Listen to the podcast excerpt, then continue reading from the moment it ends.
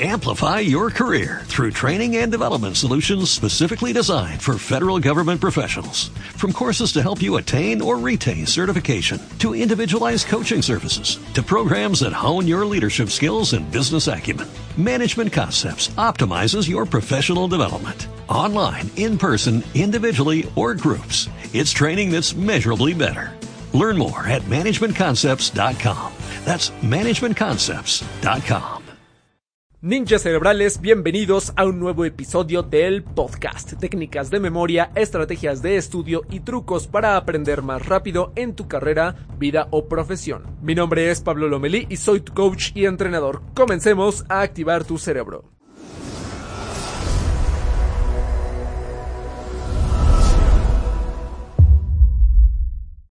¿Cómo estás? Me da mucho gusto saludarte y que estés tomando acción con las técnicas. Hace tiempo te comparto que le hice una entrevista de técnicas para estudiar la carrera de medicina o profesiones sanitarias al doctor Alberto San Agustín, que es un médico reconocido en YouTube con aproximadamente 300 mil suscriptores y tiene un blog de técnicas para medicina que he visto que es el más grande en español. Entonces, desde que lo descubrí, me ha parecido fantástica la manera en cómo enseña la medicina mediante mnemotecnias y también técnicas de estudio le ayuda a estas personas de estas profesiones o estudiantes en estas situaciones que puedan aprender de forma más eficiente sin repetir, aplicando una buena comprensión con las técnicas de estudio a través de interrogación elaborativa, explicación propia, la técnica de repaso, repetición espaciada, etcétera, combinado con mnemotecnias. Con esto me di cuenta que este médico tiene una muy buena investigación acerca del tema y el hecho de que cómo lo combina para la carrera de medicina o profesiones sanitarias me parece fenomenal. Así que esta entrevista la vas a encontrar en video también en el canal de YouTube ahí de forma completa. Ahí vienen los ejemplos visuales que vas a escuchar en caso de que los necesites, pues yo te diría que la veas en el canal. Sin embargo, aquí también te la comparto en caso de que aún no la hayas escuchado. Así que si eres médico o de una profesión sanitaria, este episodio te aportará muchísimo valor. Si eres de otra carrera o profesión, bueno, también verás que las técnicas son aplicables para tu caso. De igual manera te va a gustar. Así que comencemos. Muy bien, pues nuestro invitado del día es una persona súper importante que pues yo he querido invitar desde hace mucho tiempo. Es médico, especialista en medicina familiar y comunitaria, licenciado en psicología y además trabaja en la parte de atención primaria en España, específico en la ciudad de Ibiza. Y no solo eso, además es una persona que tiene un canal de YouTube con más de 250 mil suscriptores, lo cual está increíble. Yo lo he seguido desde hace pues varios años, su contenido es espectacular. Pues hoy hablaremos con él acerca de las mejores técnicas para aprender la carrera de medicina o profesiones sanitarias, mnemotecnias, técnicas de estudio y ese tipo de temas. Entonces les presento al doctor San Agustín. ¿Cómo está? Me da mucho gusto saludarlo, es un honor tenerlo en el canal. Muchas gracias, encantado de estar aquí en, en su canal. Espero que la entrevista sea útil para sus suscriptores y bueno, y que sea útil también para nosotros para intercambiar ideas. Yo creo que está, está muy bien y agradezco mucho que, me haya invitado. No, pues es un honor, la verdad es que eh, yo admiro mucho su trabajo, he visto contenidos y cómo lo conecta a la medicina y no se hace nada repetitivo y personas que incluso no estamos relacionadas a esa área le entendemos perfecto porque lo hace súper dinámico y pues súper agradable y súper ameno. Para comenzar, me gustaría que nos cuente quién es el doctor Alberto San Agustín y por qué decidió dedicarse a la medicina. Que nos cuente un poquito de usted. La introducción ha estado muy bien, muy sencilla soy médico de familia, hice medicina hace ya bastantes años, acabé la carrera de medicina hace 30 años exactamente, en 2019 hizo 30 años y desde entonces he hecho de médico de familia, hice el MIR aquí en España, hice medicina de familia y después cuando acabé, como me interesaba mucho el tema de la psicología, pues eh, hice psicología también. Pero bueno, siempre he ejercido como médico de familia, y, pero bueno, si te gusta el aspecto psicosocial, la parte de la parte biológica, pues la psicología está muy bien, es un complemento interesante. Y lo que has comentado de que era una persona muy importante, bueno, tampoco soy tan importante. Lo que sí que es verdad es que a nivel de YouTube, eh, los canales así enfocados, más técnicos, de tipo técnico, debo ser de los primeros que empecé. Hay otro canal que es el de un anatomista argentino que es Leonardo Coscarelli, que creo que fue el primero, que yo sepa que empezó mucho antes, pero canales así dedicados a más a estudiantes o a profesiones sanitarias, quizá fue de los primeros. Entonces eso te da un poco de, ventaja a la hora de, desarrollar el canal. Sí, exacto. La verdad yo no conozco muchos canales del tema y los que conozco están en inglés. A mí me parece que en español, por lo menos, usted es el, el más reconocido, ¿no? En español, cuando digo de los primeros canales, me refiero en español. En inglés ya habían, en lengua inglesa ya había otros canales.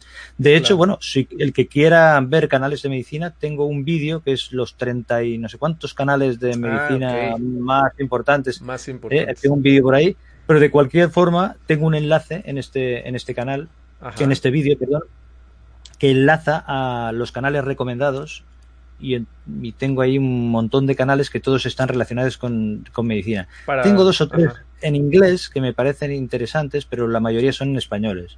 Okay. Normalmente están enfocados a estudiantes. ¿eh? Tengo alguno que es un poquito más general, más de divulgación, que también me ha parecido interesante que esté. El que quiera mm, ver lo que hay más o menos, tener una visión general, puede dirigirse ahí y ver. Sí, en español, la verdad, a mí ha parecido algo de lo más, más, más interesante. Pues por supuesto, les es de mucho más valor que alguien les explique de forma sencilla este tipo de temas en diferentes carreras, sobre todo en la medicina. Y qué bueno que se integró a YouTube. Entonces, no sé si nos podría compartir un poquito de cuál fue su principal interés de decir, voy a hacer videos en YouTube, cómo estuvo el inicio. Pero empecé a dar clases de socorrismo. Esto hablo en los años 90. Entonces estuve siete años dando clases y era un tema que me gustaba y después ya desconecté. Durante todo este tiempo no hice docencias, era tutor de medicina familiar y comunitaria, es decir, tenía algún médico residente conmigo, y, pero que, esto no es dar clases, esto es simplemente estar en la consulta, ir comentando casos, ir mm, ayudando y dando recomendaciones y dando consejos. En el año 2011, y recuerdo que me gustó mucho el estilo de Khan Academy. no me gustaba la idea de lo que estamos haciendo ahora, de aparecer en la cámara, porque yo estuve en un programa, hice un programa de en el año creo 98, 99, un programa local de televisión aquí en Ibiza, que era en catalán y era sobre temas de salud. Pero claro, a un público así tan general nunca lo había hecho y me pareció un poco... No, me acabo de gustar exponerme así de esta manera. Entonces empecé a experimentar y a hacer vídeos estilo Khan Academy, que supongo que habrá gente de los que nos ven que conocerán cómo son. Estos que son como un tablero de color negro y que una persona va explicando. Bueno, fue empezar así. Al principio vídeos muy malos porque no, no sabía nada, absolutamente nada. Supongo que a todos nos pasa que cuando empezamos con esto de los vídeos sí, nos damos cuenta de que es mucho más complicado de lo que, de lo que parece a primera vista. Y, y, después, bueno, empecé a profundizar un poquito más. Hice vídeos al principio enfocados al público general, hice dos o tres vídeos que alguno lo he eliminado y después me pareció más divertido hacerlo pensando un poco en mí mismo. Claro. Y al principio solo veía el vídeo yo y el residente que tenía, el médico residente que tenía conmigo. Lo veíamos poca gente. Pasa que con el tiempo empezó a. Se empezaron a sumar más, ¿no? Se empezó a sumar más, más gente, ¿no? Más estudiantes, profesionales, de todo, ¿no? Gente que lo utilizaba para tal y bueno, y es esto, ya han ido pasando los años, los años y ha ido creciendo espontáneamente. Es que son súper didácticos y son súper breves y además pues todo está simplificado como para la persona, ¿no? Y algo que menciona también en, su blog que, que, está muy interesante es que todo ese contenido es importante que no se fíen al 100% de ellos, sino que lo tomen como un complemento y lo compartan con el profesor, con, los, con sus manuales, con sus libros y para, para, una persona que pues ya ha aprendido lo suficiente, ese resumen o ese video le aporta mucho valor como para repasar y decir, ah, había ciertos puntos que puedo fortalecer, puedo mejorar, otras cosas que no sabía, que puedo investigar más. Muchos de nosotros le hemos visto ese valor. Hay, hay dos tipos de público. Claro, como está abierto al público general, se entran estudiantes, puede entrar algún profesional y después entran eh, pacientes y gente en general. Primero, que no es una, es algo puramente informativo, que no, no puede sustituir nunca una consulta médica y luego, por otra parte, que si eres estudiante o incluso si eres un profesional, que esto también eh, lo que hace pensar que los que hacemos los vídeos eh, lo hacemos por nuestra cuenta. Entonces siempre puede haber algún error, puede haber alguna errata o incluso que hagas un vídeo, pasen unos, una serie de años y quede obsoleto. Entonces esto siempre hay que tenerlo en cuenta, que es simplemente como un resumen que te puede servir. Puede ser útil antes de ir a clase, o antes de estudiar el tema, o después para repasar. ¿eh? Normalmente lo que intento es hacer una síntesis rápida. Eh, adentrándonos un poquito más ya en, materia de la medicina, eh, porque me gustaría hablar con usted acerca de algunas técnicas importantes, mnemotecnia, técnicas de estudio, etcétera. Antes de eso, me gustaría que nos comparta un poquito, basado en su experiencia, cuáles son los obstáculos más grandes que enfrenta un estudiante de medicina cuando se enfrenta a toda la gran cantidad de información. Hombre, obstáculos hay, primero obstáculos previos estudios. No sé si en otros países, pero por ejemplo en España cada vez es más difícil entrar en la Facultad de Medicina. Claro. Hacen falta notas muy, muy, muy altas, ¿no? Calificaciones muy altas y hacer un examen de selectividad, que también notas muy altas. Entonces es difícil el acceso. Y una vez accedes, claro, los compañeros, a lo mejor eras de los primeros en tu promoción cuando eras jovencito. Ajá. Pero ahí todos los que hay alrededor tuyo son buenos. Entonces compites con gente que ya es muy buena el tema. Potente. Entonces hay mucha competencia. Entonces ahí, de repente, de ser tú el número uno o el número dos o de los primeros en tu clase, pasas a ser uno más, porque los demás son en general gente muy competente y con muchas ganas y muy motivada. Eso por una parte. Y luego el problema es que además tienes una gran cantidad de material y terminología médica que tienes que memorizar. Claro, puede haber problemas personales de cada uno. Yo que sé, que tengas un problema familiar o un problema económico o cuestiones de este tipo. Que eso creo que será en cualquier país. El problema principal es la gran cantidad de material a estudiar y de terminología y de términos de anatomía, de patología, de diferentes enfermedades, de tratamientos, de todo. Entonces, en algún momento te puede llegar a, a desbordar. Claro. De hecho, es la primera impresión de una persona. Al principio se espantan y dicen, es mucho, ¿cómo le hago? Eh, invierto ocho horas al día seguidas para estudiar, lo leo, releo, releo, releo todo para no sufrir al momento de la clase, cómo duermo adecuadamente. Es que se dan cuenta que no tienen las técnicas o las herramientas suficientes como para absorber toda esa información. No sabe cómo dividirla, no sabe explicarlo correctamente, solo lo memoriza. ¿Cuáles serían como estas dificultades ya dentro de la información? También, cuidado, hay problemas de base. ¿eh? De, repente, lo que he dicho del exceso de competencia, el exceso de material, a veces puede crear problemas de ansiedad cada vez más importantes y eso que te, bloquee. Entonces, esto, hay, esto puede ser un problema también. O el ser muy perfeccionista. O, el querer ser el número uno a toda costa o de los primeros. Entonces, eh, a veces hay que bajar un poco el listón, ser un poco más flexible. tener una visión un poco más flexible, ser un poco más amplio, que no hace falta ser siempre el número uno en todo. Y bueno, si lo eres muy bien, perfecto, maravilloso pero eso no quiere decir que vaya a ser más feliz. Y a veces la persona que está más relajada, un poquito más despreocupada, pero poniendo interés, es la que consigue mejores resultados. Está muy bien, ¿no? Tener foco, ir con el cuchillo en la boca, ir en plan militar de exactamente a tope. Vale, e, e, eso está muy bien, pero cuidado, relajarse también un poquito. El militar de operaciones especiales, que es más efectivo, aunque ponga mucho foco y vaya con el cuchillo en la boca, no es el que está más tenso, sino el que estará más relajado y sabe razonar y sabe estudiar mejor la situación y tiene más frialdad. Y hay que ir con cuidado, porque a veces la gente, yo que sé, consume tóxicos, sino el simple café. Al final, eso te perjudica, ¿no?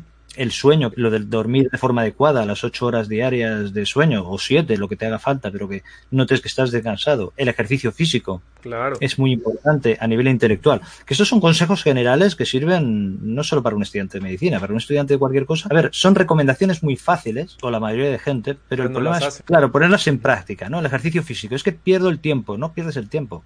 Te da más tiempo, ¿no? Es al revés. Claro, es que rendirás mejor, tu cerebro estará más activado y estudiarás más y estarás más a gusto. Aparte que es bueno para tu salud en general, no solo mental. O sea, no es una pérdida de tiempo. A ver, puedes llevar auriculares y aprovechar y oír cosas, pero a veces desconectar un poquito y dedicarse, aunque sea solo andar, caminar rápido o, hacer el ejercicio físico que, más te guste, es muy importante. Y por supuesto el consumo de tóxicos, ¿no? Claro, si bebes alcohol, eh, fumas, acá la gente eso afecta el rendimiento. Más que nada, muchos se preocupan porque no saben por dónde empezar. Y esa confusión genera estrés, genera ansiedad. Y por ende, después de esa ansiedad, empiezan a tener ese tipo de dificultades. Pero como usted dice, yo creo que es súper importante llevársela bien, tranquilos, caminar más, eh, hacer más ejercicio, descansar un poco más. Cuando la mente se sature, yo creo que es súper importante hacer una pausa y continuar después. Y ahora sí que administrar bien el tiempo sin estar tan preocupado en sabérselo todo de memoria. le, juro, ahora sí que muchos, muchas personas hasta me han enviado fotografías de sus libros de medicina y me dicen, mira Pablo, esto es lo que me tengo que aprender, le toman foto a los libros, me mandan como 15 fotografías y todas las fotos de, sus libros están llenos de datos, tablitas, números, eh, patologías, enfermedades, teoría, se muestran muy preocupadas porque quieren sabérselo todo. ¿Qué le diría o cuál sería el primer consejo que le diría a esas personas que se saturan demasiado, quieren abordarlo todo. Una técnica es estudiar en, en, como en círculos de mayor profundidad. O sea, primero, a ver, lo, lo que es importante es no querer sabérselo todo y al final no saber lo esencial. Exacto. Entonces, aprender bien los datos básicos. Es como un futbolista que, ¿qué, ¿qué, hacen los futbolistas profesionales? En cualquier deporte lo que hacen, los movimientos básicos los ejercitan cada día. Es un aburrimiento. Pero claro. exactamente. O sea, lo que no puedes eh, es luego olvidarte de cuestiones elementales, porque Básicas. quieras abarcarlo todo. Sí. Claro. Y, y, luego a partir de ahí ir construyendo eh, eh, tu memoria o, tu, o tus conocimientos. Sí. Eso por una parte. Y luego es que aquí hay dos objetivos. Uno es saber para aplicarlo a los enfermos. Sí. O sea, eh, y otra es para aprobar exámenes. Entonces son cuestiones distintas. Uf, eso, eso sí es una buena diferencia. Vale. Entonces, otra cuestión es que, vale, tú tienes un tocho así de grande, pero a ver, a ti a ver, ¿qué, ¿qué, han preguntado en los exámenes? ¿Cómo lo enfoca el profesor? Eh, ¿En qué se centra? Porque igual, si te tienes un libro así de gordo o unos apuntes así de grandes, lo que tienes que hacer es ver a ver, que, preguntando a estudiantes de otros años, recuperando exámenes de otros años, eh, ver si son exámenes tipo test o tipo tema o, o incluso si es un examen de tipo oral. Sí. Y entonces, analizarlo esto para enfocar el estudio de cara al examen, porque tu objetivo ahí es aprobar el examen. Uh -huh. Eso no quiere decir que luego seas un buen médico. A lo mejor eres un experto en aprobar exámenes y luego eh, la relación médico-paciente dejas que desear, que eso también puede pasar. Uh -huh. Pero que hay que eh, aprender el enfoque. ¿Por qué? Porque luego eres mucho más eficiente. Es decir, sí. si tienes un examen tipo test, está claro que tendrás que practicar hacer exámenes tipo test. Exactamente. O sea, es un... En fin, entonces aquí hay las dos vertientes. Una, no ser perfeccionista y ir estudiando cada vez en más profundidad y luego centrándote en lo esencial primero y luego el enfocarte en los exámenes, en, en, en, qué es lo que preguntan y, y, y cuál es el objetivo del, del profesor, ¿no? De qué, quiere que sepas, ¿no? Exactamente. O sea, siempre, siempre está regresando a los básicos para ir comprendiendo el siguiente nivel, siguiente nivel. Si un nivel es muy difícil, regresarse otra vez, comprender, seguir avanzando. Y... Entonces, en particular, siempre es ir paso a paso y no querer comerse el mundo de la medicina de inmediato. Eso es súper importante. Exactamente. O sea, antes de entrar en el campo de batalla, pues habrá que hacer un, un análisis de, de, la situación, ¿no? Claro. Una composición de lugar. A ver, pero claro, aquí tenemos dos problemas, porque tú eres estudiante de medicina durante un tiempo, pero luego eres residente y luego serás médico durante muchísimos años. Entonces, el, el, enfoque del estudio no es lo mismo, porque luego a lo mejor lo que tienes que hacer es, eh, eh, no es aprobar un examen, sino el ver pacientes, a veces verlos rápido con falta de tiempo, y el sí. ser capaz de pensar no, rápido la información Ajá. y empezar a pensar, razonar, un, lo que llaman razonamiento clínico. Okay. Entonces, aquí eh, a veces lo que has de estudiar es en función de los pacientes que ves y ir estudiando en función de esto. Veo este paciente, a ver qué tiene y tal. Ir estudiando en función de, de lo que te encuentras en la vida real. O sea, todo dependerá de, de tu objetivo. No pierdas de vista que al final de lo que se trata es de ver enfermos. Claro. No siempre. No siempre, porque puede ser que te dediques a laboratorio, tal vez? Ajá. sí, a investigación, te dediques a otras cosas, pero que uh -huh. siempre, siempre saber a ver qué, qué, qué, es lo que quieres conseguir. E ir bien uh -huh. conectando esas dos cosas para que al momento de que estén en la residencia, pues no se espanten y digan, ay, esto no es memorizar para exámenes. Exactamente, Exactamente. es que no tiene nada que ver. Uh -huh. Y luego también te sirve la práctica para motivarse, porque a veces sí que es interesante. Bueno, esto sería interesante antes de empezar la medicina, ¿no? Uh -huh. El entrar en contacto con médicos reales que están estudiando, que están... Okay. Para motivarte. Para motivarte o desmotivarte, porque antes de empezar claro. la medicina, si has, entrado, claro. has comentado, has visto cosas, sí. eh, si ahora resulta que dices, ostras, es que esto realmente creía que era otra cosa y a mí no me gusta nada. Pues para no meterte en algo que al final vas a acabar saliendo. Y luego, si estás ahí porque realmente te gusta, pues el motivarte a veces es entrar en contacto con el mundo real que luego será el que tendrás que vivir. Claro, ¿y quién o sea, mejor que, esto... los médicos, no? Los mismos médicos. Los mismos claro, profesores. el mismo médico de la misma especialidad también. Aplica, yo creo, para todas las profesiones. Muchos nos vamos con la con la finta, en donde entramos y decimos, pues la escuela está bien, la información está bien, pero hasta el final, cuando llegamos a la experiencia, pues decimos, esto no era lo, para lo que estudié. Pasa, después de 15 años estudiando, o 10 años, o los años, porque es muy largo esto de la medicina. A ver, siempre puedes hacer otra cosa, pero claro, que eso sea antes, ¿no? Desde el principio, a quien le gusta la rama de la medicina, no importa qué tan largo sea porque el proceso se disfruta, ¿cierto? He conocido mucha gente que a lo mejor ha empezado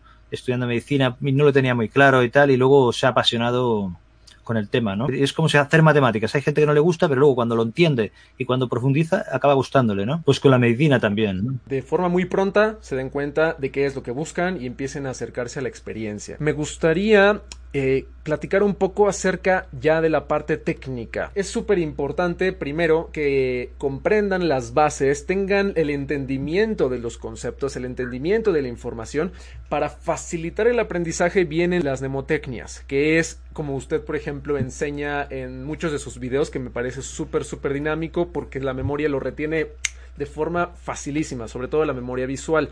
Hay diferentes tipos de mnemotecnias, el sistema de las historias, el método de los palacios de la memoria, el método de la palabra sustituta, pero ¿qué considera usted? ¿Cuáles son las técnicas que un estudiante de, medicina debe dominar para empezar a memorizar mejor? La mente funciona por asociaciones. Yo creo que esa es la palabra clave, es ver a ver eh, qué me recuerda esto, ¿no? Entonces puede ser una asociación lógica o una asociación estrambótica. Yo en medicina lo que me centra, bueno, y en cualquier tema, sí me centraría mucho en, la, en, las asociaciones lógicas, en ver la lógica, ver por qué ocurre esto. Es preguntarse por el porqué de las cosas. A veces son, es ir leyendo y es ir preguntando el qué, o sea, qué significa entender los términos. Okay. si memorizas como un loro no puede ser. ¿Qué significa sí, claro. cada cosa? Entenderlo el porqué y el porqué de las relaciones, ¿no? Preguntarse por las causas y las consecuencias, ¿no? Okay. Yo hablo del qué, por qué y para qué, ¿no? En, en, el sentido de que, qué significa esto, entender el concepto, por qué se produce o por qué sucede y cuál es la consecuencia. Cuando ya tienes esta estructura mental, la mnemotecnia es interesante sobre todo por, por, con las cuestiones que son más de memorización pura, ¿no? Que no Pura. tienen una lógica ver a ver qué me recuerda esto para hacer un, el método este de la cadena, el método de la palacio de la memoria, de las historias, Sí. el método de las palabras sustitutivas. Yo utilizo el, el sistema mayor este de mm, Ah, el- para memorizar números. Ese es muy Sí, bueno del 1 al también. 100, y entonces esto es, es facilita mucho las cosas, ¿no? Que hay gente que la agobia, pero bueno, es del 1 al 100 y te lo puedes Facilito. aprender perfectamente, sí. Métodos estos para los números. Otra cuestión es que te quieras dedicar a hacer campeonatos de memoria y que quieras hacer cosas de estas. Entonces igual te tendrás que aprender del 1 al 1000 y empezar a entrenarte ahí muchas horas. Pero bueno, fuerte, para lo que nos interesa a nosotros, a los que nos dedicamos a, a la medicina o a la psicología, cosas de estas, del 1 al 100 ya te sirve para memorizar números. ¿verdad? También puedes aprender los meses, los días de la semana y tal, con imágenes sustitutivas que le llaman. Bueno, los acrónimos, los acrósticos, Esos esto de hacer buenos. palabras, esto es muy utilizado, es muy simple, o a veces frases eh, tontas que te ayuden a recordar, A una cosa y otra, ir buscando por internet ejemplos que te sirven un poquito de, de inspiración. Y la que muy utilizada es la mnemotecniografía, mnemotecnografía le llaman los mnemotecnogramas o jeroglíficos. He visto muchos nombres, en realidad no sé si tiene, o diagramas mentales, que simplemente es, con- es eso mismo, pero hacer como un dibujo. Con no demasiados elementos para no desbordarte. Tengo uno por ahí, un vídeo que tuvo bastante éxito, que era cómo memorizar los pares craneales, que son asociaciones en realidad. Primero ir atacando lo que es la comprensión, preguntarse el por qué, para qué, el qué de las cosas, porque si uno no entiende los conceptos básicos de los que se está memorizando, la memorización no hace sentido, pero cuando tienes el contexto, entonces todo conecta muy bien y la memorización es más fácil porque ya entiendes y las asociaciones Exacto. son más directas, que se pueden hacer asociaciones mentales conectando el significado de las palabras, el significado de los conceptos y se hace mucho más poderosa. Quisiera centrar un poco en la parte de los mnemotecnogramas, que yo en todo YouTube, en todo Internet, casi no he visto este tema más que en su canal y que lo explica de maravilla. Y justo aquí, por ejemplo, tengo algunos de sus mnemotecnogramas. Por el supuesto- nombre no sé si es exacto, ¿eh? me lo inventé yo porque es que en inglés he visto muy poco también Ajá. y la gente lo utiliza de forma espontánea. Ah, sí, este es el de los pares craneales. sí, es un Exactamente. este tipo, este dibujo o dibujos parecidos, hay algunos que los han hecho más elaborados, pero bueno, la mnemotecnia verbal, que es a través de eh, frases, palabras, etcétera, con la mnemotecnia visual. Por ejemplo, el olfatorio, el número uno, un triangulito porque está en la nariz, el óptico, pues son dos ojos, pues por el número dos, etcétera, y va avanzando bastante bien. Y algo que me gusta mucho de estos sistemas, que eh, también va relacionado para los que les gustan hacer, por ejemplo, mapas mentales, es que hay Mm. personas que se quejan mucho de que los mapas mentales o este tipo de esquemas a veces se quejan de que dibujan feo. yo no me esfuerzo mucho en hacer los dibujos estos. Pero está perfecto, o sea, ayuda a la memoria, ¿no? Si Claro, fuera aquí el objetivo elaborado. no es ser un artista. El- el- el- y es que esto es peligroso porque entramos en el perfeccionismo. Aquí lo que interesa es que te lo metas en la cabeza. Exactamente. Y que sea fácil de recordar, ¿no? Claro, eso es lo que nos interesa. No nos interesa hacer una obra de arte. Tengo otros aquí que ha hecho, unos súper interesantes, por ejemplo, el del síndrome de Cushing. En vez de, por ejemplo, que un estudiante se siente a memorizar todos los, los, síntomas del síndrome de Cushing y decir, a ver, me voy a memorizar obesidad, HTA, eh, osteoporosis, hematomas, debilidad muscular, etcétera, en vez de memorizarse las listas enteras a base de repetición, con una vez que se asocie correctamente mediante este tipo de sistemas, es suficiente para que la memoria empiece a trabajar. Como un estudiante puede empezar a hacer este tipo de sistemas. Puede utilizar estos dibujos, los que hago yo, los que hacen otros, para inspirarse no ser perfeccionista, pero luego hacer los suyos propios, porque a lo mejor este dibujo a mí me es muy útil, pero a otro no. Y luego tener en cuenta algunas normas, no meter demasiada información en el dibujo y luego eh, esto aquí lo que hay en realidad son palabras sustitutivas.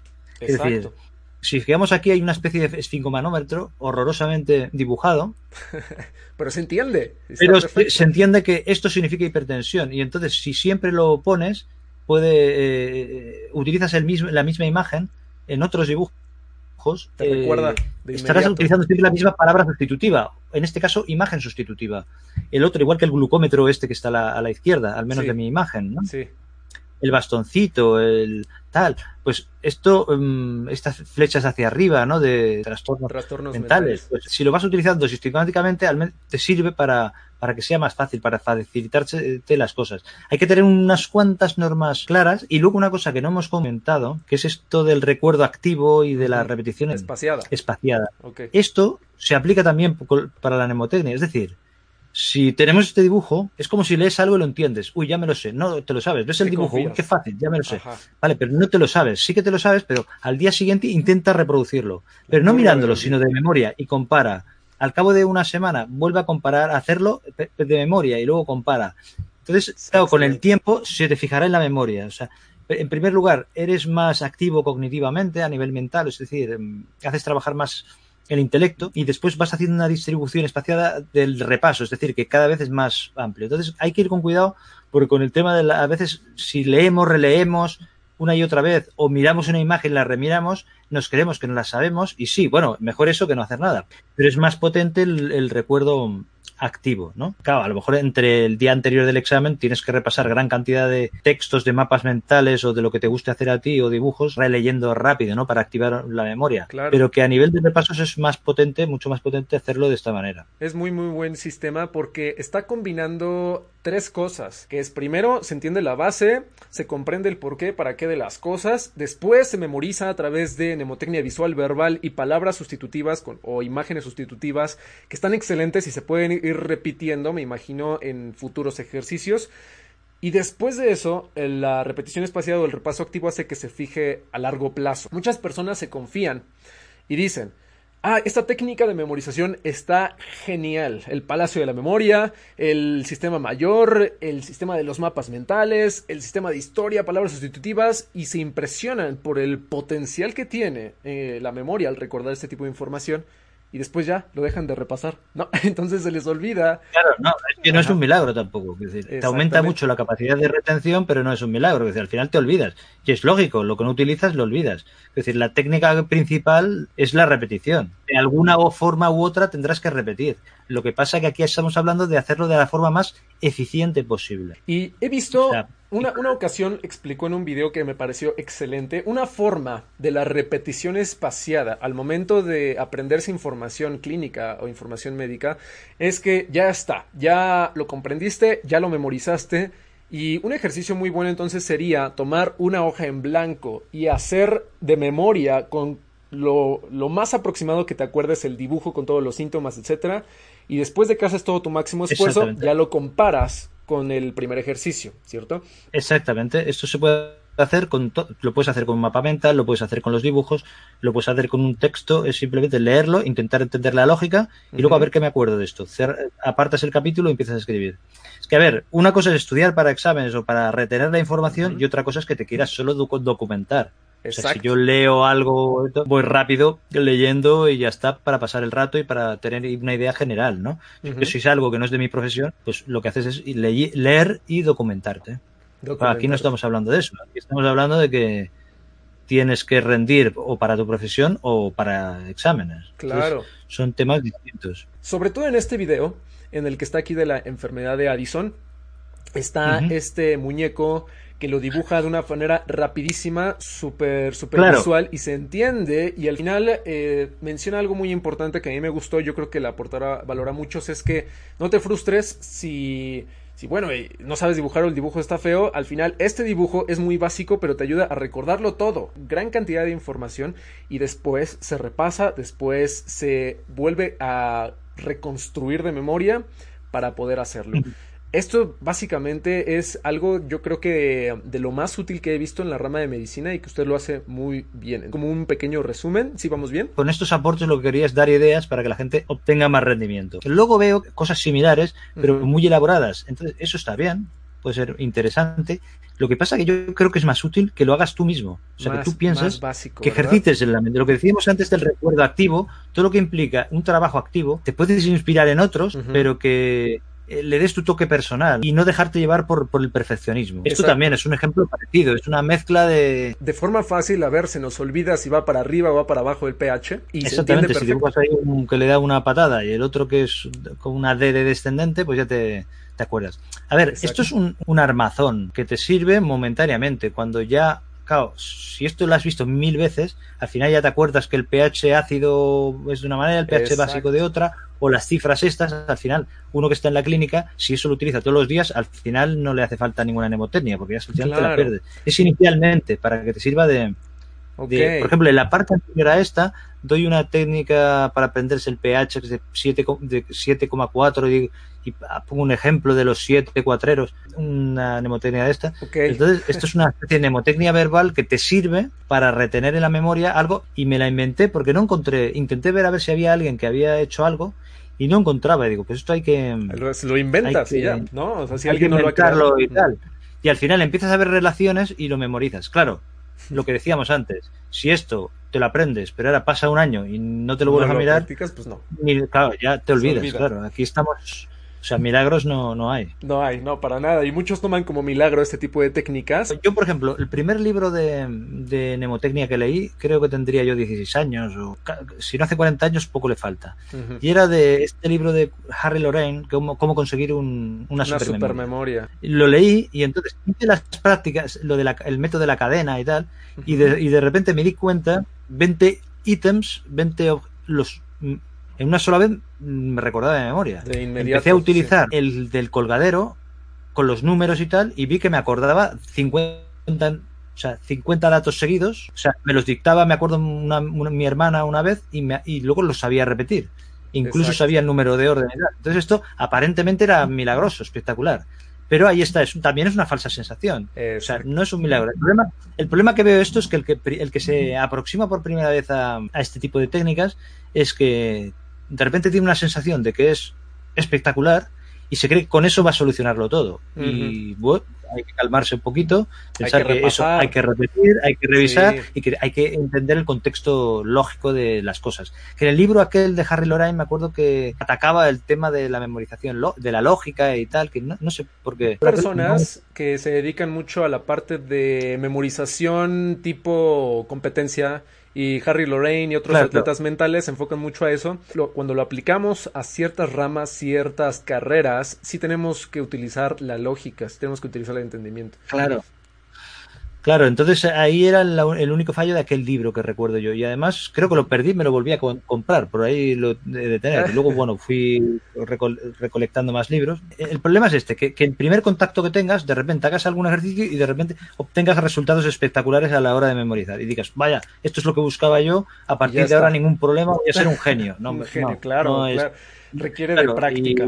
Es el número uno mundial, no no es tan fácil. La práctica, práctica, práctica, no solo memorizar una vez y dejarlo, sino estar practicando, repasando, eh, espaciando el estudio. Al principio la mnemotecnia, este tipo de técnicas, funcionan como un atajo o como si fueran, imaginemos, el armazón, las rueditas de la bici. Un andamio. Ajá, y eso ayuda. Un andamio, sí. Ayuda hasta que la memoria, por ejemplo, ya lo recuerda a largo plazo y de inmediato y de forma instantánea significa que ya pues rindió frutos ese ejercicio y esa práctica y ya no necesitamos, por ejemplo, mnemotecnia en estos casos, que eliminamos la repetición intensa, masiva de releer una y otra vez, ya después la práctica es mucho más fluida.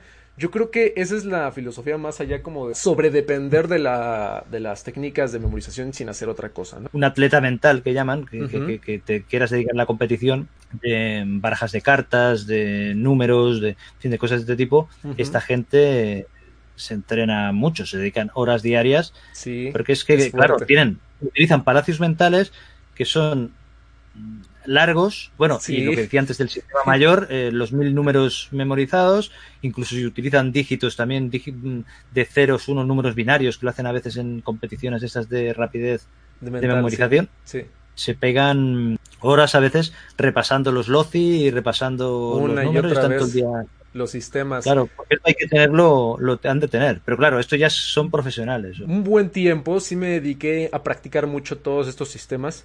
La parte de los números, incluso hacía palacios de la memoria de 200 ubicaciones, hacía ejercicios claro. de memorizar 100, 200 cosas, eh, 50, 100, 200 números, eh, el número de pi, etcétera, barajas de cartas. Y es un entrenamiento realmente intenso. O sea, todo el día vas pensando en en recordar el Palacio de la Memoria, en recordar tu sistema, en recordar las diferentes técnicas. Y fue ahí en donde me di cuenta, eh, justo en ese entonces, en donde no era tan necesario irse tan tan lejos en la parte de la memorización si la gran mayoría de las personas están estudiando una carrera, están desarrollando su profesión y solo necesitan mnemotecnias eh, básicas intermedias para poder recordar cosas que son importantes y que puedan pues tener una mejor efectividad, ¿cierto?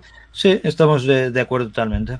Claro, o sea, una, es que son situaciones diferentes. Una cuestión sí. es que quieras presentarte a competiciones de todas estas técnicas y otra cosa es lo que a la mayoría de gente nos interesa. La utilidad práctica en nuestra profesión o en el estudio o en... Sí que te pueden servir el Palacio de la Memoria, te puede servir los palacios de memoria, pero igual algo más discreto, ¿no? Más manejable. Pero bueno, pues esto es muy fácil de hacer, no hace falta ser un genio, ni hace falta... y puede ser muy útil. Entonces la idea para un estudiante, por ejemplo, que está empezando en la cuestión de las mnemotecnias, de las varias que hay, palabras o imágenes sustitutivas, las asociaciones mentales, en algunas ocasiones algunas historias, pero en particular para que una persona, un estudiante, no se confunda y no sienta que es demasiado lo que tiene que hacer o aprenderse o dominar, o le recomendaría a usted que dependiendo la situación o dependiendo el tema o dependiendo la información que se deban de aprender, escojan cuál es la mnemotecnia que más se acomoda o que más se acopla a ese caso y que la explotan combinando con otras técnicas, sería por ahí. Lo que se adapte mejor a tu personalidad, lo que más te guste. Lo que más se adapte a eso, eso está muy, muy bueno, eso me gustó. Exactamente. O hay gente que dice que no le gustan los mapas los conceptuales, mapas. que es lo que ahora llaman mapas mentales. Bueno, pues si no te gusta esto y pues no te gusta, no te gusta, pues oye, pues o sea, esquemas de los tradicionales. Igual con la mnemotecnia, si hay algo que no te gusta nada. Por eso digo que a veces lo interesante es ver ejemplos para luego ir tú desarrollando tus propias mnemotecnias. Ah, ok, perfecto. Ya hablamos de un poquito de los obstáculos, de las técnicas, cómo una persona debe de ser flexible, no, no sobre depender de la memorización, sino de combinarlo con varias técnicas y la práctica constantemente, para que un estudiante vaya sobrellevando su carrera, sus estudios, a lo largo de los años, a lo largo de su vida, ¿cuáles considera que son los mejores hábitos que deben de ejercer todos los días? Es en los hábitos que se recomienda todo el mundo en general, ¿no? El no consumir tóxicos, el hacer ejercicio físico, el dormir de forma adecuada, el hacer una dieta razonable, ¿no? Comer frutas, verduras. Eso en primer lugar, eso es básico porque muchas veces fallamos en lo básico. Y luego a partir de ahí que aprendas de forma lógica, ver las relaciones causales, de uh -huh. las causas, los efectos, el por qué, el para qué, el qué, eh, utilizar el recuerdo activo lo más posible, ¿eh? el esfuerzo cognitivo que decíamos antes, la mnemotecnia, sobre todo para las cuestiones que son más puramente memorísticas. Hacer razonamientos, incluso te puedes recordar de pacientes, que eso no lo hemos dicho, pero cuando ves pacientes en la práctica, luego te vienen cuando estudias la, en la cabeza. Es una imagen mental que has vivido. O sea, sí. Eso te ayuda también a la memorización. Si tú haces prácticas, uh -huh. pues a veces las prácticas, si tú ves a una persona que ha tenido una pancreatitis, una neumonía o una esclerosis múltiple o cualquier enfermedad, luego cuando tú lo estudias ves que eso no es algo abstracto, que esto eh, tiene, hay personas concretas que sufren eso, ¿no? Y que sí. son de carne y hueso, y eso se queda en, en la mente, ¿no?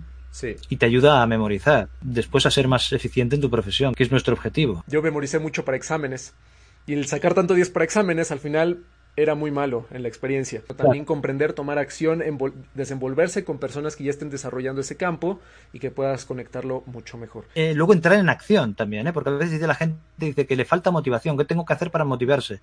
Y a veces lo único que tiene que hacer es actuar, ¿no? Esto que hablan de la técnica de Pomodoro, el time boxing o, claro. Eh, que simplemente es utilizar un cronómetro de estos de cocina o el mismo. Yo utilizo a veces el del teléfono móvil o el celular. Sí, es súper fácil. Y digo, a ver, me pongo a hacer esto y me pongo a hacerlo cinco minutos, o dos minutos, o un minuto. Y entonces empiezo y cuando ya he empezado, digo, bueno, ya que estamos, pues sigo, ¿no? Ya me digo, pues ya, ya entré, ¿no? claro, ya entré. Entonces, a veces para tareas repetitivas o que no te apetece en absoluto hacer, va bien. Pero también para estudiar lo puedes utilizar.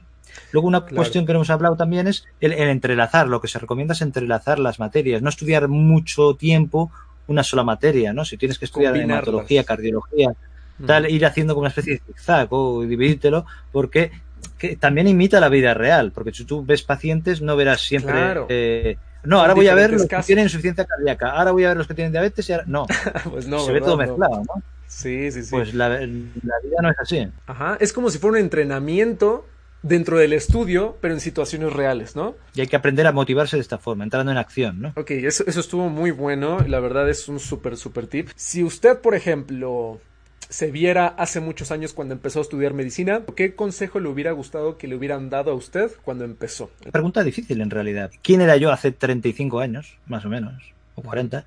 Y otra cosa es el consejo que yo le doy al recuerdo que tengo de quién era. Que, o sea que en, realidad no es, no es tan fácil.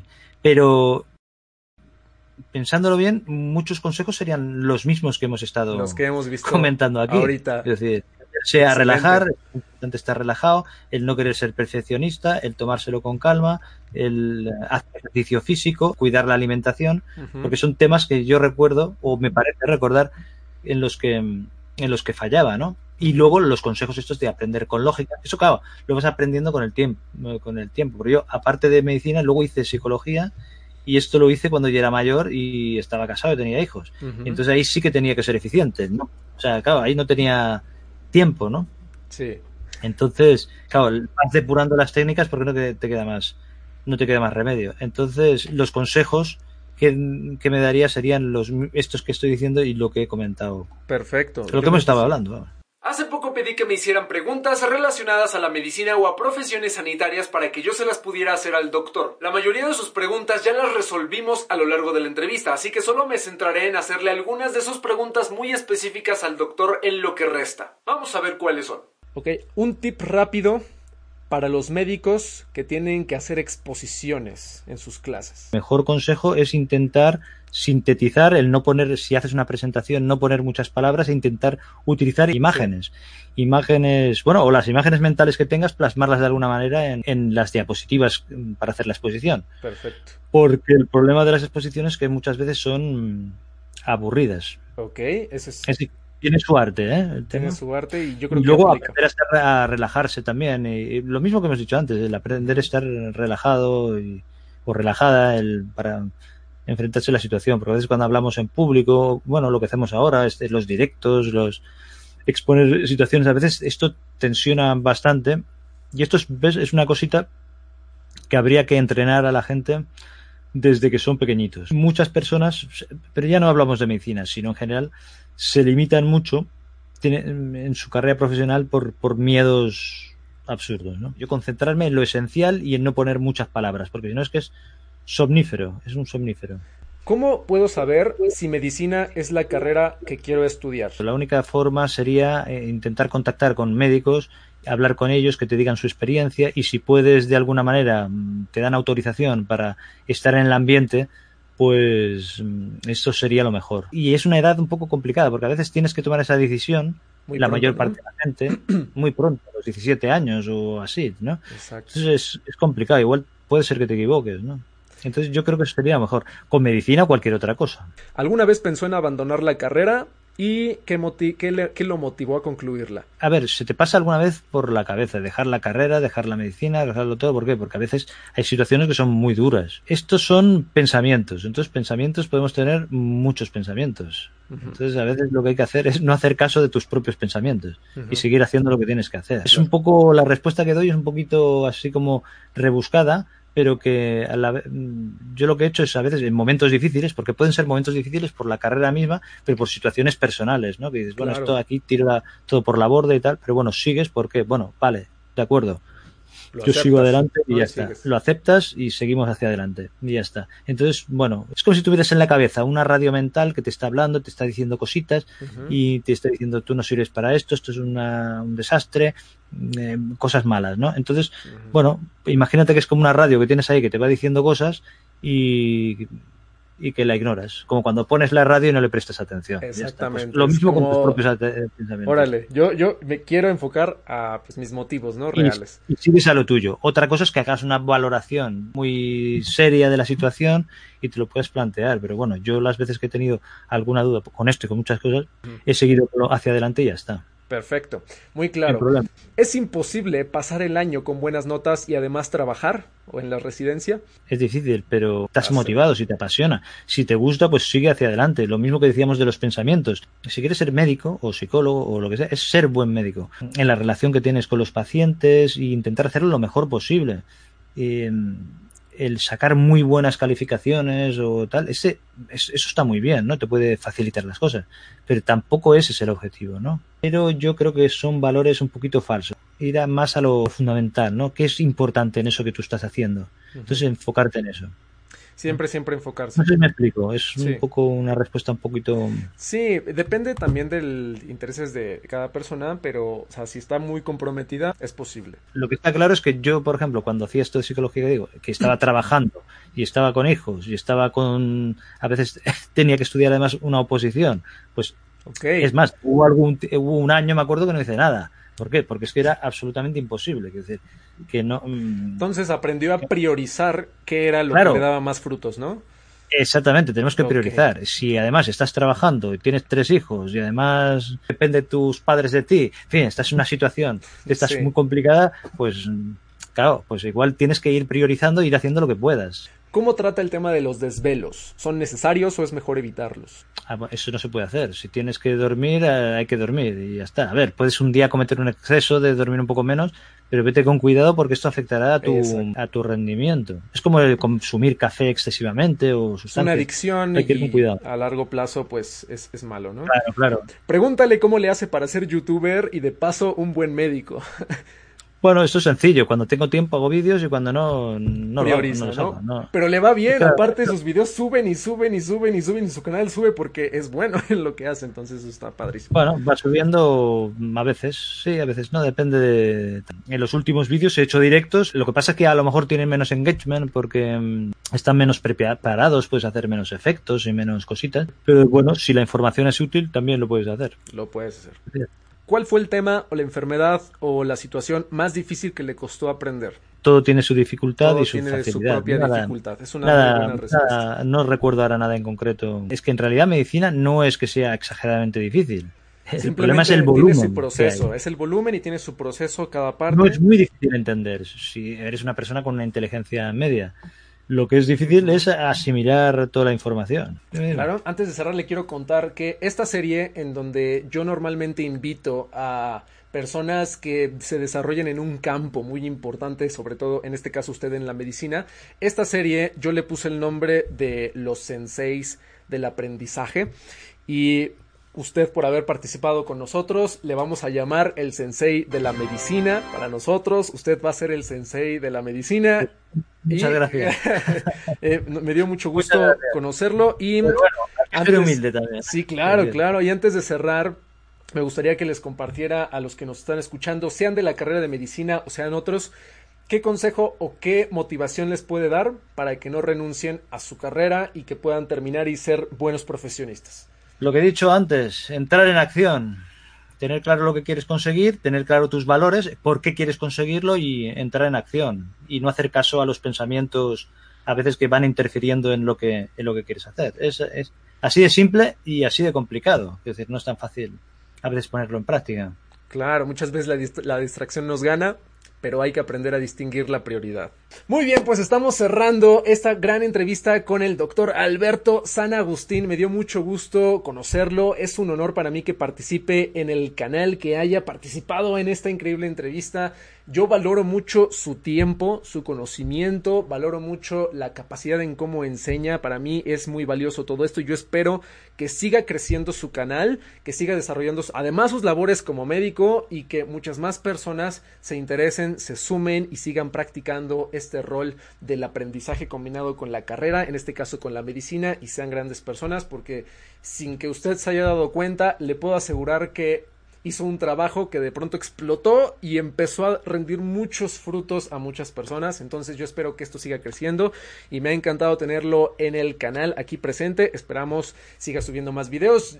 Yo le diré a mi comunidad que lo sigan en su canal de YouTube. Me gustaría que nos cuente un poquito en unos segundos en dónde pueden encontrarlo, cuál es el nombre de su blog, su canal, sus redes sociales para cualquier pregunta, duda y puedan suscribirse y puedan meterse a sus videos. Pues muchas gracias por haberme invitado al canal. También deseo lo mismo, el que su canal vaya creciendo con la máxima rapidez y que siga realizando vídeos que creo que son muy útiles. Los que he estado viendo me parecían muy interesantes y muy dinámicos. Más que los que hago yo, que son más ah, tranquilitos. Los dos son igual de buenos. Muchas gracias. ¿Blog? ¿Dónde lo pueden ah, bueno, El blog sí, albertosanagustin.com, perdón albertosanagustin.com y bueno, el canal es también Alberto San Agustín, doctor Alberto San Agustín. Si pones en el buscador Alberto San Agustín... Lo voy a dejar en la eh, descripción del, del, video y en todos lados para que se puedan Exactamente. El blog lo utilizo menos, simplemente es una herramienta para llevar... Mm, Está bien porque para los que quieren tener un poco de más paciencia y profundizar, se meten al blog y listo, ¿no? Exactamente, a veces pongo ahí los guiones o a veces pongo alguna de las capturas de pantalla por si quieren utilizarlas o... eso es para compartir. Perfecto. Si es útil. Pues muy bien, yo le voy a pedir a toda la comunidad que tengo en el canal que se suscriban al suyo para que puedan aprender de esto y esperamos sigamos en comunicación. Le mando un fuerte abrazo, saludo virtual y muchas gracias por participar con nosotros. Nos vemos pronto, estimado doctor Alberto. Muchas gracias. Muy bien, ¿qué te pareció la entrevista? Espero te haya sido de mucha utilidad porque aquí lo más importante es que no trates de adaptar todas las técnicas de golpe porque son muchas técnicas de estudio y de mnemotecnia, así que la clave es que adaptes aquellas que más te hayan hecho sentido y sobre todo las de mnemotecnia que son las más interesantes y fue el tema principal de esta entrevista. Sobre todo trata de asegurarte de que comprendas primero mediante técnicas de estudio y en aquellos temas complejos es en donde apliques la mnemotecnia para facilitar la memorización. Esta combinación del estudio, de las técnicas de estudio con la mnemotecnia, es lo que te hará mucho más eficiente al aprender, seas de la carrera de medicina o alguna relacionada o también de otras. La clave es que tengas tu propio criterio al momento de aprender las técnicas y seas lo suficientemente ágil como para poder adaptarla a tu propio caso. Esa es la clave y ese es el objetivo de estas entrevistas, que puedas ver el caso de ciertas carreras, pero cuando hablemos de las siguientes te vas a dar cuenta que es algo similar pero aplicado a cada campo. Eso es lo más interesante y lo mágico del proceso. Entonces, si te gustó esta entrevista, más adelante seguiré invitando a más docentes y a especialistas por carrera o para charlar de otros temas relacionados al aprendizaje. Si quieres profundizar más en la carrera de medicina mediante mnemotecnias y de estudio, te recomiendo que sigas al doctor Alberto San Agustín en su canal de YouTube. Lo encuentras con su mismo nombre, doctor Alberto San Agustín, o el blog que tiene el blog más grande en el idioma español en técnicas para medicina. Se llama www.albertosanagustin.com y así puedes profundizar en caso de que te interese. Así que hasta entonces, entrena tu memoria, aprende más rápido y sigue siendo un ninja cerebral.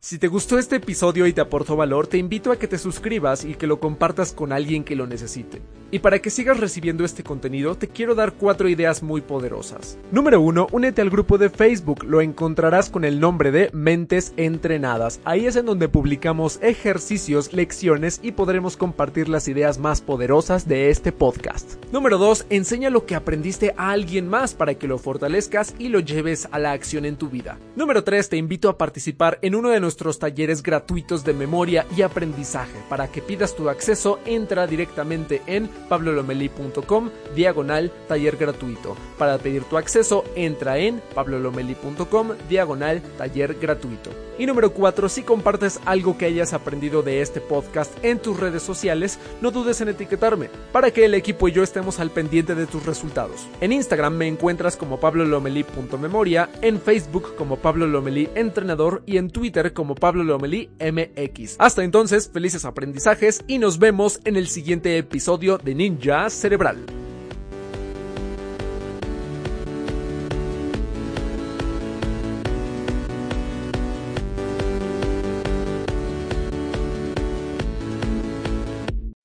Amplify your career through training and development solutions specifically designed for federal government professionals. From courses to help you attain or retain certification, to individualized coaching services, to programs that hone your leadership skills and business acumen, Management Concepts optimizes your professional development. Online, in person, individually, or groups, it's training that's measurably better.